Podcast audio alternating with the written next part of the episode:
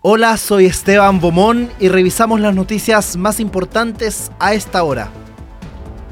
En pleno proceso para la elección del próximo fiscal nacional, se supo que uno de los profesionales que integra la quina que seleccionó la Corte Suprema firmó en el pasado un mandato que lo habilitaba para representar a un peligroso narcotraficante, lo que constituye, a juicio de magistrados, una situación reñida con el ejercicio del mencionado cargo público al que aspira el mencionado candidato. Se trata de Rodrigo Ríos, quien, según información entregada por la tercera, firmó un mandato amplio para representar a Richard Riquelme, apodado como Richard Rico y conocido como el chileno más peligroso del mundo. Además de Ríos, la quina la completan José Morales, Marta Herrera, Ángel Valencia y Carlos Palma. Momentos de alta tensión se viven al interior del partido de la gente luego del quiebre que se produjo en su bancada por la elección del diputado Vlado Mirosevich como presidente de la Cámara. Desde la directiva del partido han señalado que llevarán los antecedentes ante el Tribunal Supremo de la colectividad con el fin de sancionar a los diputados que votaron por Mirosevich.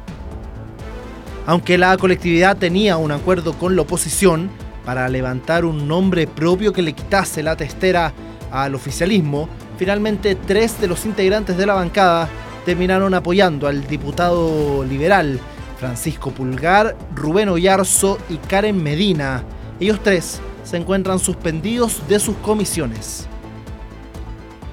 En Estados Unidos continúa el conteo de votos en las elecciones de medio tiempo.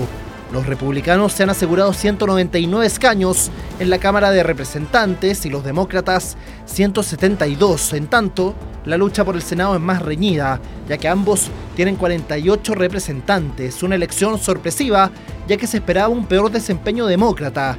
Esto debido a la alta inflación y la impopularidad del presidente Joe Biden.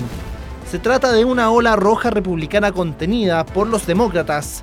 La elección de medio término deja a Joe Biden mejor parado de lo que vaticinaban sus rivales y las votantes mujeres parecen haber tenido mucho que ver.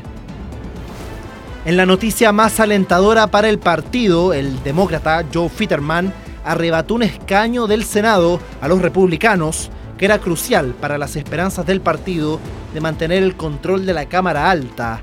El vicegobernador venció al popular Dr. Oz, uno de los protegidos de Trump, Anoche, el expresidente republicano celebró los éxitos de los candidatos que respaldó en las elecciones de mitad de periodo, como el gobernador Wes Moore y el senador Marco Rubio. Esto de cara a las definiciones del candidato presidencial republicano.